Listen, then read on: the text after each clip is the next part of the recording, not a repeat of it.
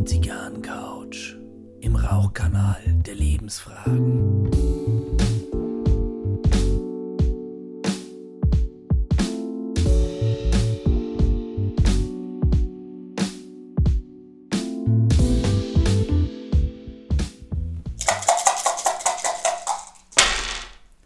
Die Würfel sind gefallen, wir lassen es wieder knallen. Neues Jahr, neues Glück, wir bleiben lästig, ganz entzückt. Herzlich willkommen auf der Zigarrencouch. Mein Name ist Gary Fullhaus Leichenfinger und ich begrüße ganz herzlich meine bezaubernde Kollegin im neuen Jahr 2021, Maria. Es muss weiterhin schokoladig sein, Macanudo. Herzlich willkommen. Vielen Dank. Du Reimfuchs. Ja, kleiner Reimfuchs. Ne? Hip-Hopper wird dezent übertrieben. Ja, gesundes neues Jahr. Ja, danke dir auch. Wie war's? Wie bist du rübergekommen? Ganz ruhig. Ich war ähm, Silvester ein Stück wandern, dann eine Flasche Wein und äh, Mitternacht mal auf dem Balkon die Nase rausgestreckt und dann, das war es auch schon. Aber erstaunlich gut. Hat mir nichts gefehlt an dem Abend. Ging mir ehrlich gesagt auch so. Also im Vorfeld dieses ganze Theater mit äh, Lockdown und dies darf man nicht, jenes darf man nicht und am Ende war es in Ordnung so. Ja? Aber ich muss ja auch sagen, wir zwei, unabhängig jetzt von Corona, sind ja jetzt nicht so die Silvesterpartymäuse. Wir lassen es gern unterm Jahr mal krachen, aber dass wir jetzt auf den 31.12. so spekulieren, Nein. war ja noch nie so. Also ich erinnere mich an Jahre, da hast du erzählt, dass du am Silvester alle Herr der Ringe-Teile geschaut hast. Ja, das ist durchaus mal vorgekommen. Ja, Ja, ich gebe dir völlig recht. äh, Wir, wir gehen nicht auf die Party. Wenn, dann sagen wir die Party. genau. Apropos Party, ich trinke einen sehr leckeren Gin Tonic heute und rauche im neuen Jahr altbewährtes meine Macanudo. Und du so? Und ich so, kein Uso. Tada! Der Reimfuchs. Nein, ich äh, rauche eine Late Hour Churchill von Davidoff.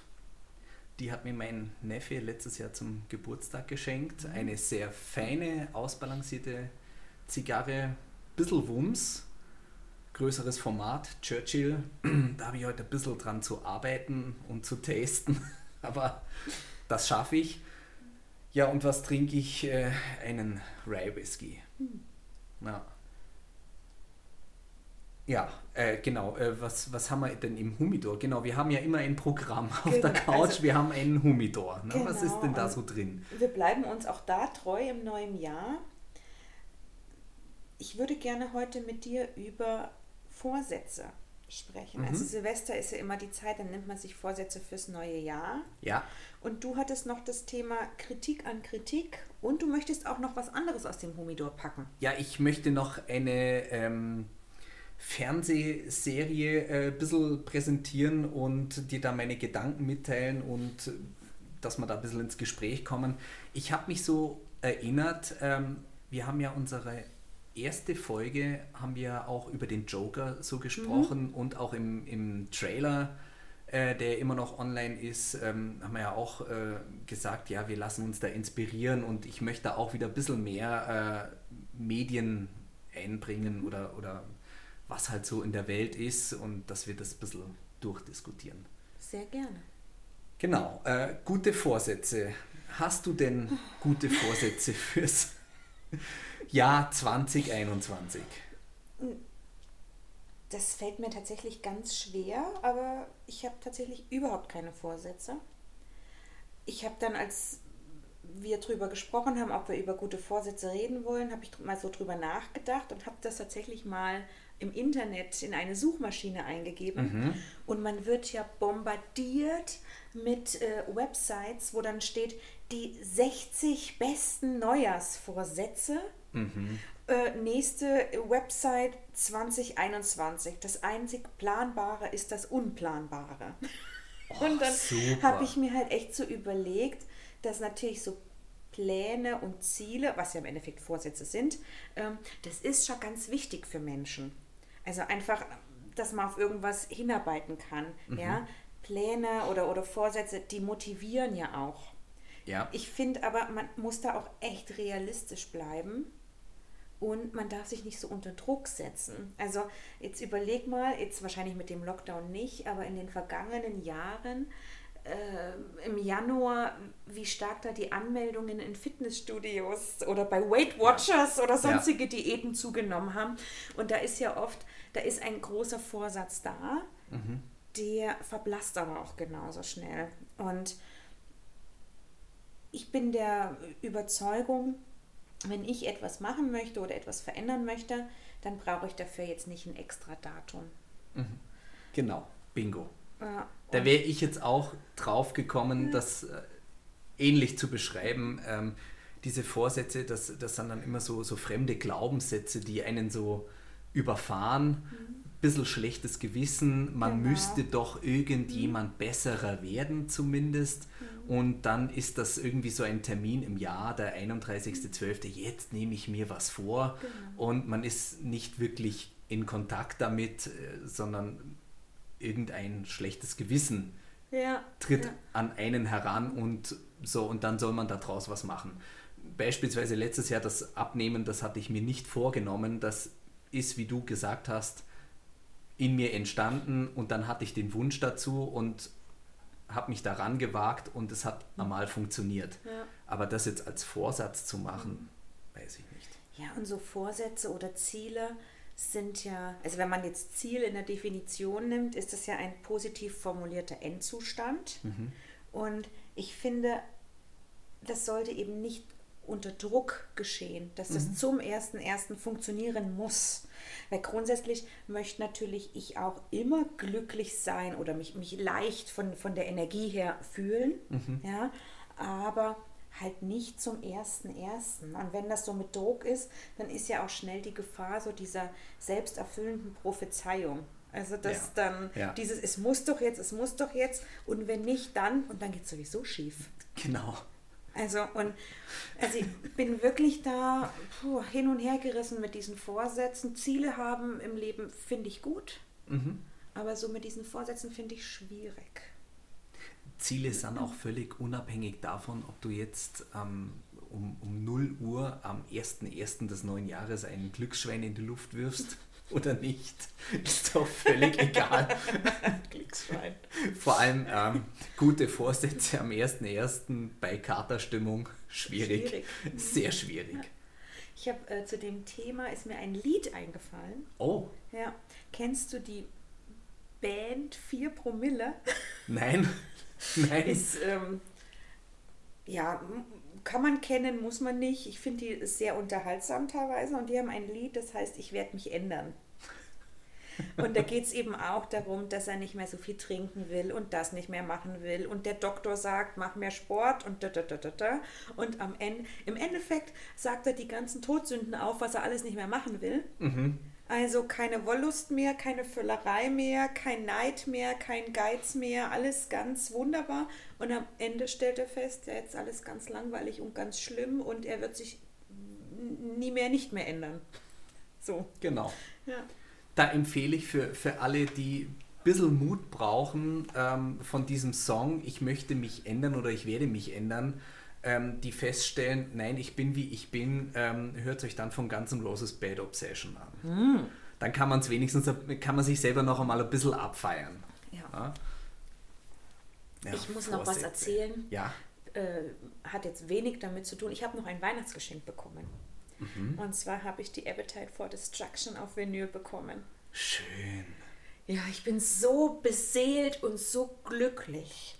Und ich freue mich so für dich, weil ich erinnere mich, ich weiß nicht mehr, welche Folge es war, aber wir haben doch einmal irgendwie die, das Thema gehabt, äh, welches Album Ja, hat einen ja, beeinflusst. Und wir hatten beide. Appetite for Destruction. Und Genau. da freue ich mich richtig Ja. für dich. Das ist Und jetzt habe wunderschön. ich sie endlich auf Vinyl und ich habe mich so gefreut. Sehr ja. schön. Genau. Sehr schön. Schön.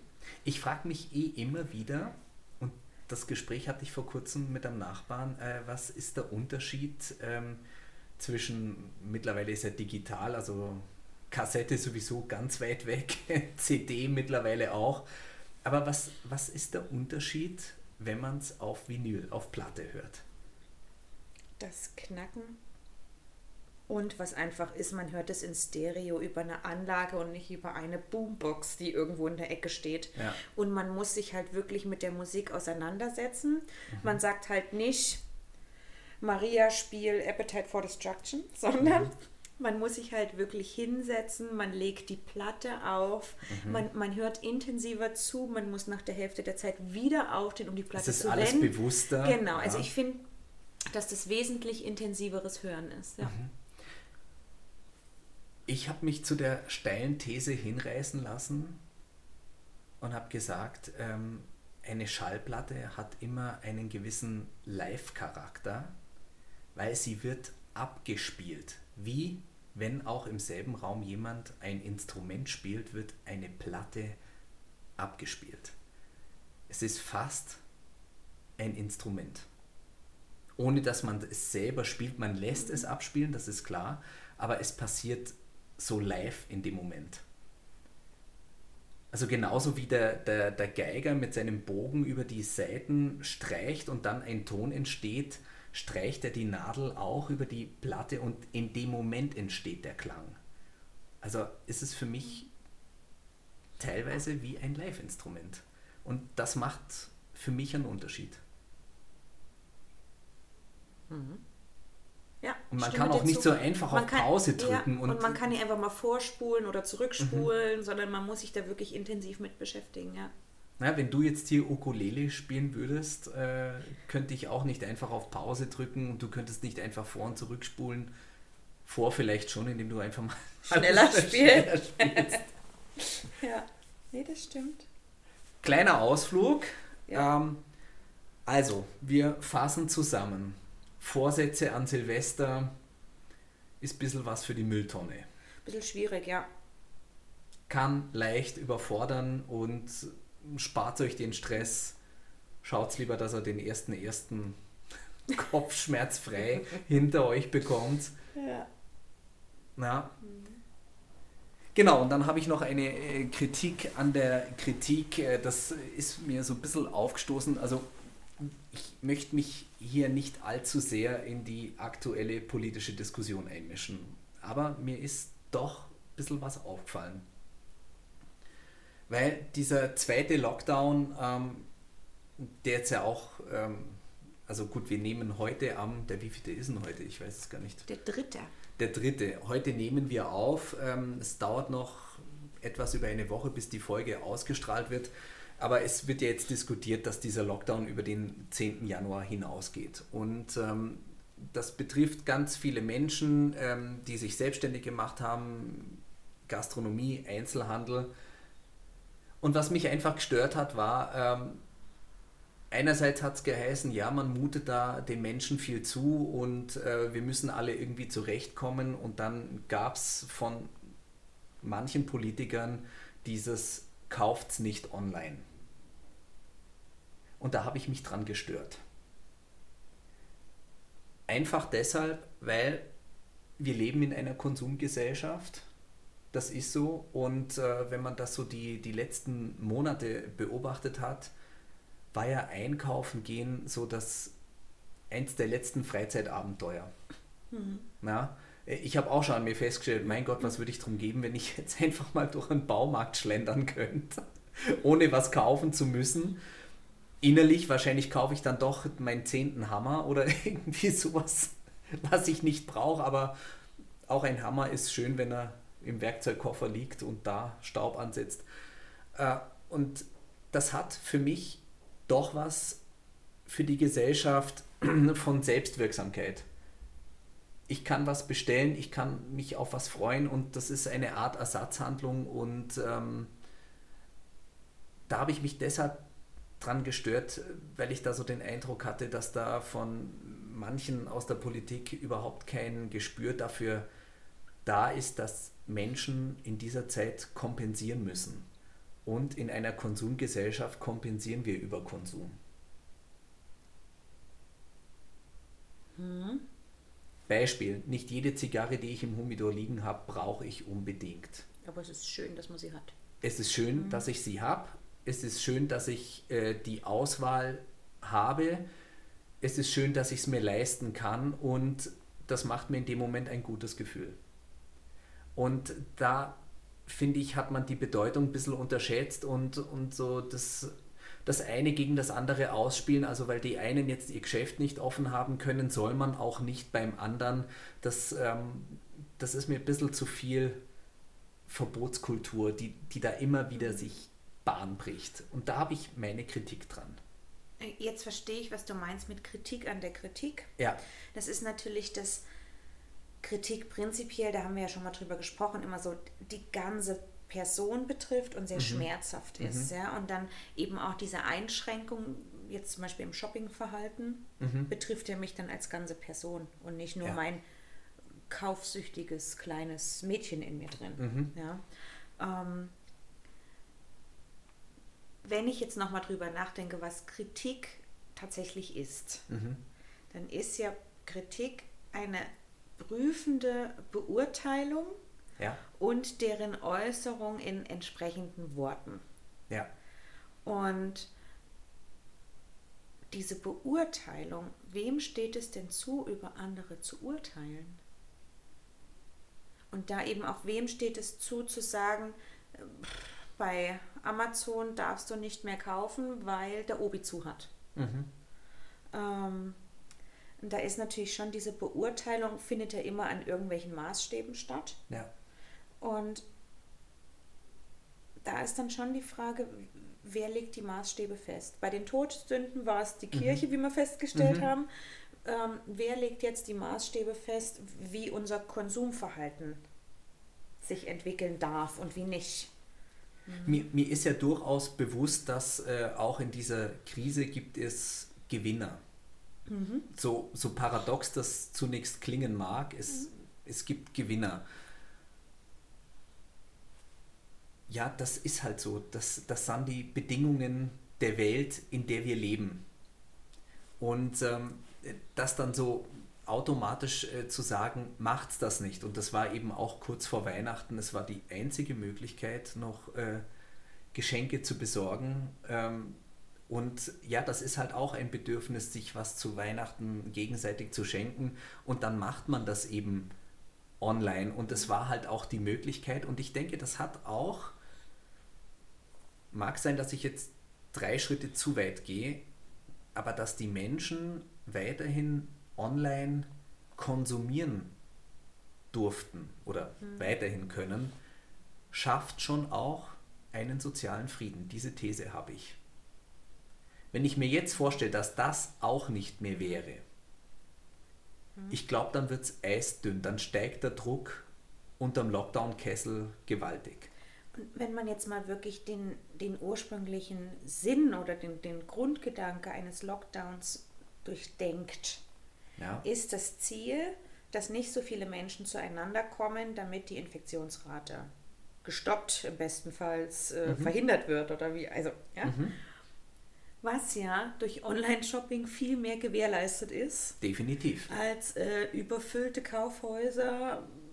Ja. ja also, ja. Ich fand, das, ich fand das einfach zu kurz gedacht. Ich verstehe natürlich, dass der Einzelhandel im Weihnachtsgeschäft jetzt echte Einbußen hatte. Aber es gibt ja sogar bei äh, kleinsten Geschäften und, und, und, die auf Online umgestiegen sind. Genau.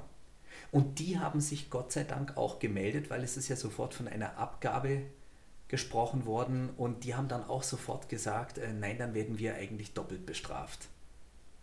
Und das fand ich gut, dass da prompt die Reaktion ja, ja. Also diese Aussage, die da gefallen ist, die war mir einfach zu Laschet. Und ich finde, und ich finde, das kann er sich sparen. Und ja. jetzt warten wir mal bis März.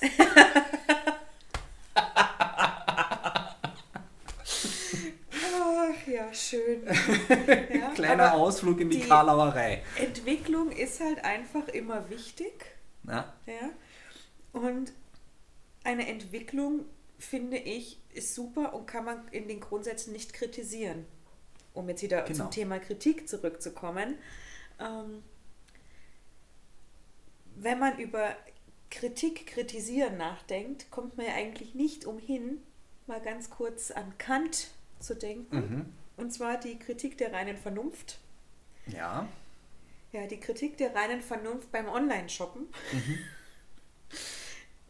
Ich finde es ja schon, dass so, wie wir die Welt sehen, jetzt gerade zu Corona-Zeiten, hängt ja immer von unserer Wahrnehmung ab.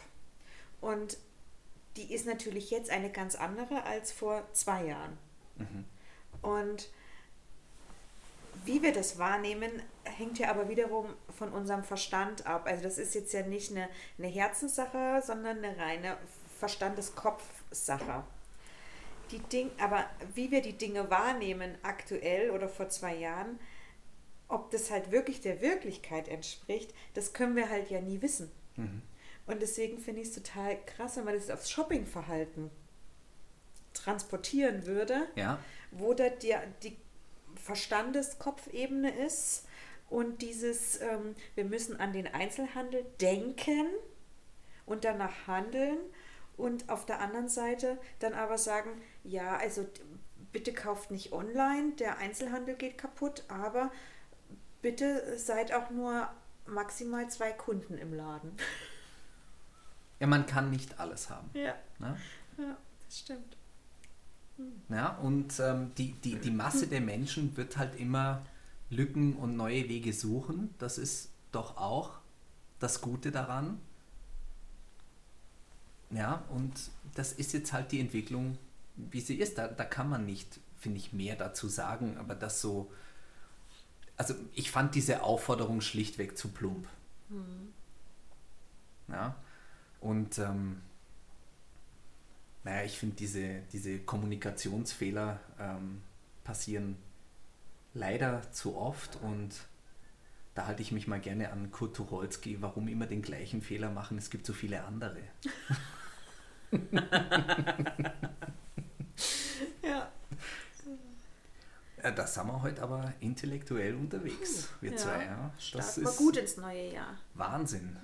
Wahnsinn. Erzähl mir mal von deiner Serie. Äh, Von meiner Serie. Ich, Ich, mir ich kenne sie ja gar gemacht. nicht, was du mir da präsentieren Also möchtest. die Serie heißt The Terror, also wie Terror, ähm, ist all- allerdings äh, nach einem dieser Schiffe benannt. Also es geht darum, 1845, meine ich, äh, war eine Expedition mit zwei Schiffen in die Arktis, um diese berühmt-berüchtigte Nordwestpassage zu finden. Also einen kürzeren Weg vom Atlantik in den Pazifischen Ozean. Und äh, die, die fahren da rauf mit zwei Schiffen und ähm, werden im Eis eingefroren. Und sie haben keine Garantie äh, dafür, dass, ähm, dass auch im nächsten arktischen Sommer sich das Eis wieder löst und dass die weiterfahren können. Und da oben ist halt nichts. Sie sind völlig weg von der eigenen Zivilisation. Und jetzt entstehen da natürlich Dynamiken. Also Vorräte werden knapp, es ist kalt, also Ressourcenknappheit par excellence. Und das Ganze ist ja auch ähm, eine Organisation. Also es gibt einen Oberkommandierenden, dann gibt es Offiziere und also es gibt ja so ein Top-Down-System. Und das Ganze, also in der Realität war es so, ähm, die sind nicht zurückgekommen. Man hat irgendwann mal später, ich glaube, man hat insgesamt drei Expeditionen losgeschickt, um die zu finden. Und ich mag mich täuschen, 2017 hat man die Schiffe gefunden. 2017. Und man hat auch auf diesem Festland da, auf dem nordamerikanischen Kontinent, also ganz weit oben, also wo auch der gemeine Kanadier schon nicht mehr hinkommt, hat man dann irgendwann Grabstätten gefunden. Man hat die Menschen noch beerdigt und jetzt hat man diese Serie aber auch äh, ein bisschen so gemacht anhand von einem Buch von Dan Simmons. Äh, man hat noch so ein bisschen so ein Fantasy-Horror-Element eingebaut, ähm, also dass da mit den Inuit und Geisterbeschwörung, also was, was passiert da? Die, die kommen da aus dieser ähm, zu Beginn industrialisierten britischen Gesellschaft, fahren darauf ins Niemandsland und halten sich selbst für die humanen Wesen. also für die Gebildeten und so, jetzt sind da oben diese Inuit, diese Ureinwohner und das sind die Wilden. Und ich fand das so, so spannend, ähm, wie grandios das gezeigt wurde, dieses Scheitern der Kolonialgesellschaft, wie die es nicht geschafft haben, obwohl sie in Kontakt mit den Inuit waren, sich deren Qualitäten anzueignen, weil man muss sich doch eins fragen, also ich kann einen Menschen als einen Wilden bezeichnen, aber das ist ja eine massive Abwertung. Hier, der ist wild, der, der hat nichts, der hat keinen Anstand, der hat keine Regeln, gar nichts, das ist, das ist noch nicht mal Anarchie, weil Anarchie ist auch nur dann, wenn ich weiß, dass es Anarchie ist, also eine bewusste mhm. Entscheidung. So nicht mal das hat der Wilde, ne, in so deren Ansichten.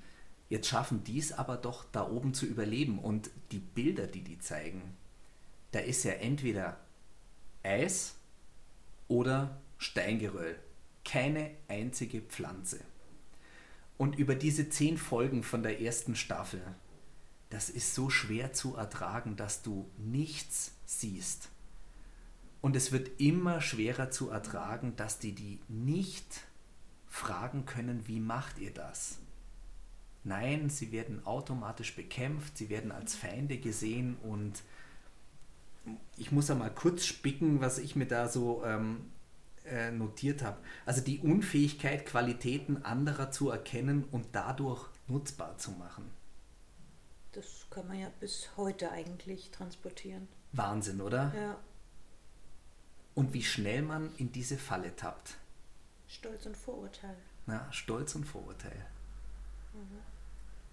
Dann auch wieder Kritik mhm. und alles abwerten. Ja. Also die, die stehen da abgemagert in ihren Marinemänteln und der Inuit gegenüber voller Pelzklamotten. Und man muss sich doch fragen, woher hat er die? Wie kommt der an die ran? Mhm. Und das passiert nicht. Also in der Hinsicht kann ich es nur empfehlen, das ist wirklich, also man ist nicht unbedingt gut drauf nach dieser Serie.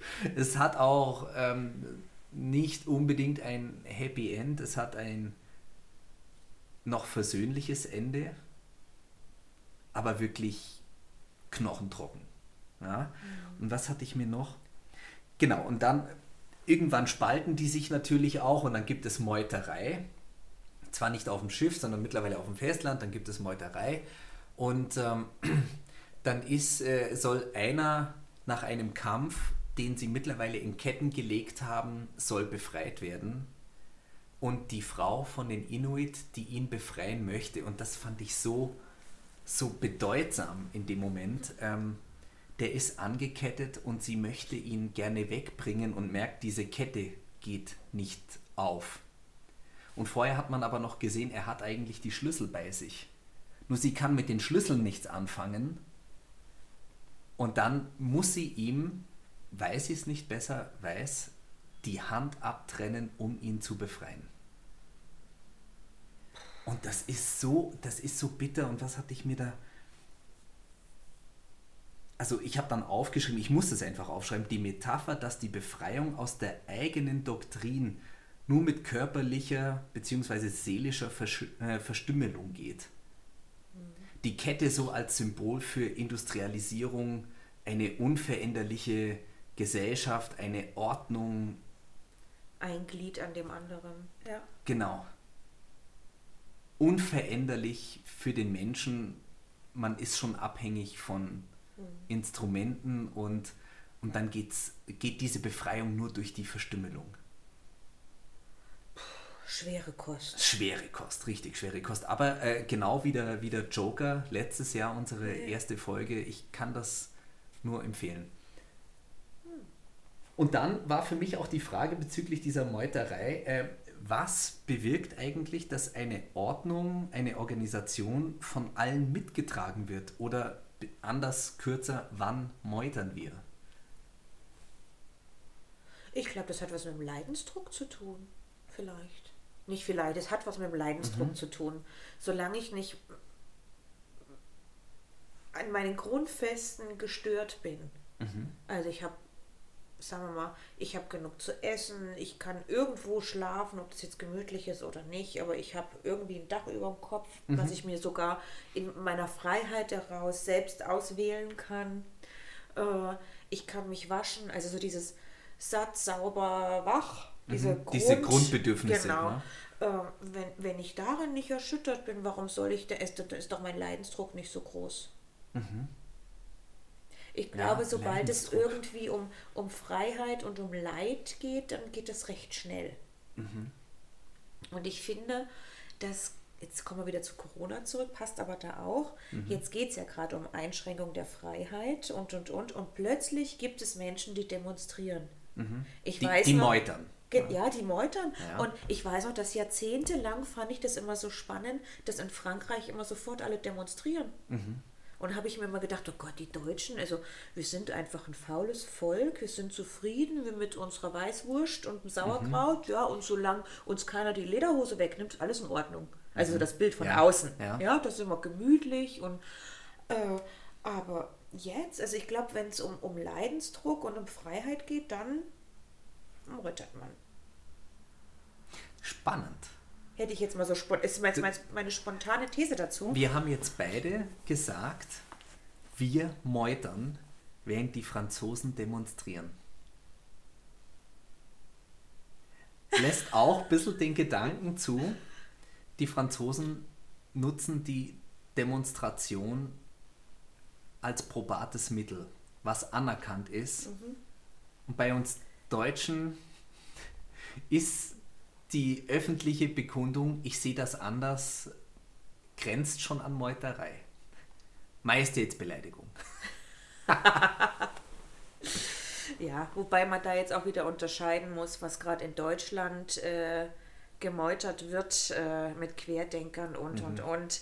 Also ich finde, bei Leidensdruck und Freiheitsbeschränkungen muss trotzdem noch ein gesunder Menschenverstand dabei sein. Ja, wir, sind nicht existenziell gefährdet. Eben, und ich finde, dass manchmal der, ach, die Kritik der reinen Vernunft in Deutschland ein bisschen schwierig ist. Ja. Wie sagt man immer so schön, Deutschland, das Land der Dichter und Denker. Und ich war mal auf einem Poetry Slam, da hat einer gesagt, Deutschland, das Land der Dichten und Schenker. Ja, also ich. Äh, Meuterei. Mhm. Vor allem denke ich bei Meuterei immer sofort an Piraten. Und nicht Ja. an, an, an Kolonialschiffe oder so. Ja, bin ich, bin ich auch immer, äh, also ich denke, aus der Meuterei sind Piraten entstanden. Also meutern kannst du ja nur, wenn du ein bestehendes System hast, bei dem sich alle per Vertrag erst einmal dem unterordnen, bis es an einen Punkt kommt, an dem so eine kritische Masse entsteht, die sagen, nein, an den Zielen, die jetzt von oben vorgegeben werden, halten wir nicht mehr fest und jetzt übernehmen wir das Kommando. Also gesellschaftlich wäre es eigentlich die Revolution. Ja. Und ich fand es einfach spannend, sich mit dem Gedanken zu befassen, wann, wann wird äh, gemeutert und ähm, das war gut dargestellt und Achtung, leichter Spoiler, ich war der Meinung, dass der, der zu dem Zeitpunkt das Kommando hatte, sehr durchdacht war und auch sehr humanistisch war. Und wo es mich trotzdem immer wieder gejuckt hat, war, warum wird das nicht erklärt? Aber die damalige Ordnung, was muss denn ein Offizier einem einfachen Matrosen erklären, worum es geht? Böse Zungen würden behaupten, dass das bis heute noch so ist. Ja, ähm, es, es ist durchaus äh, immer wieder eine Kritik zu hören, dass das zu wenig äh, kommuniziert wird. Na? Also ich kann diese Serie nur empfehlen, The Terror. Wo kann ich mir das denn anschauen? Ja, bitte schaut es nicht online, aber Amazon Prime. Okay, ja, äh, guter Tipp. Schau Amazon, mal rein. Amazon Prime ähm, und ich habe da eingestellt, ähm, ja, vielleicht, wir, wir werden ja mal noch über den Guides sprechen, aber für mich kostenlos, da kam die vor. Gibt es auch eine zweite Staffel, allerdings völlig anderes Thema. Also Okay. diese Staffel ist damit inhaltlich abgeschlossen. Ja, vielen Dank für den Input. Da gucke ich auf jeden Fall mal rein. Gerne. Bin gespannt, was du sagst. Wir können das auch gerne noch einmal aufgreifen, Ja. ohne dass wir jetzt hier versprechen, dass wir es tun. Sonst haben wir uns versprochen. Genau, im Zweifel haben wir uns versprochen. Und ähm, machen wir jetzt eigentlich noch weiter mit diesen Todsünden? Machen wir den Geiz noch? Ach, den Geiz können wir noch machen, oder? Den können wir machen und äh, ich würde gerne noch was aufnehmen. Es ist keine Todsünde. Möglicherweise lässt sich mit dem Geiz doch ein Stück weit kombinieren, weil jetzt mit Weihnachten und Silvester und Lockdown und das alles ähm, Verzicht. Auf was haben wir verzichtet und wie ging es uns mit Verzicht? Kann man daran wachsen, wenn man nicht mehr online kauft? Na, jetzt fange ich schon wieder damit an. Geiz und Verzicht in der nächsten Folge. Das machen wir. Geiz und Verzicht. Ja, sehr gut. So machen wir das. In diesem Sinne, herzlichen Dank, dass du gleich zu Beginn des neuen Jahres vorbeigekommen das war bist. mir eine Ehre. Eine Ehre. Jetzt laufe ich rot an. Jetzt glüht das Mikrofon. Ihr Lieben, folgt uns auf Instagram. Abonniert uns, folgt uns, schreibt uns. Wir sind für alles offen. Nehmt euch Zeit, macht euch auch Werbung, macht auch Ja, Werbung ja. für uns. In diesem Sinne, Servus Baba, küsst die Hand. Ade. De de de de de de.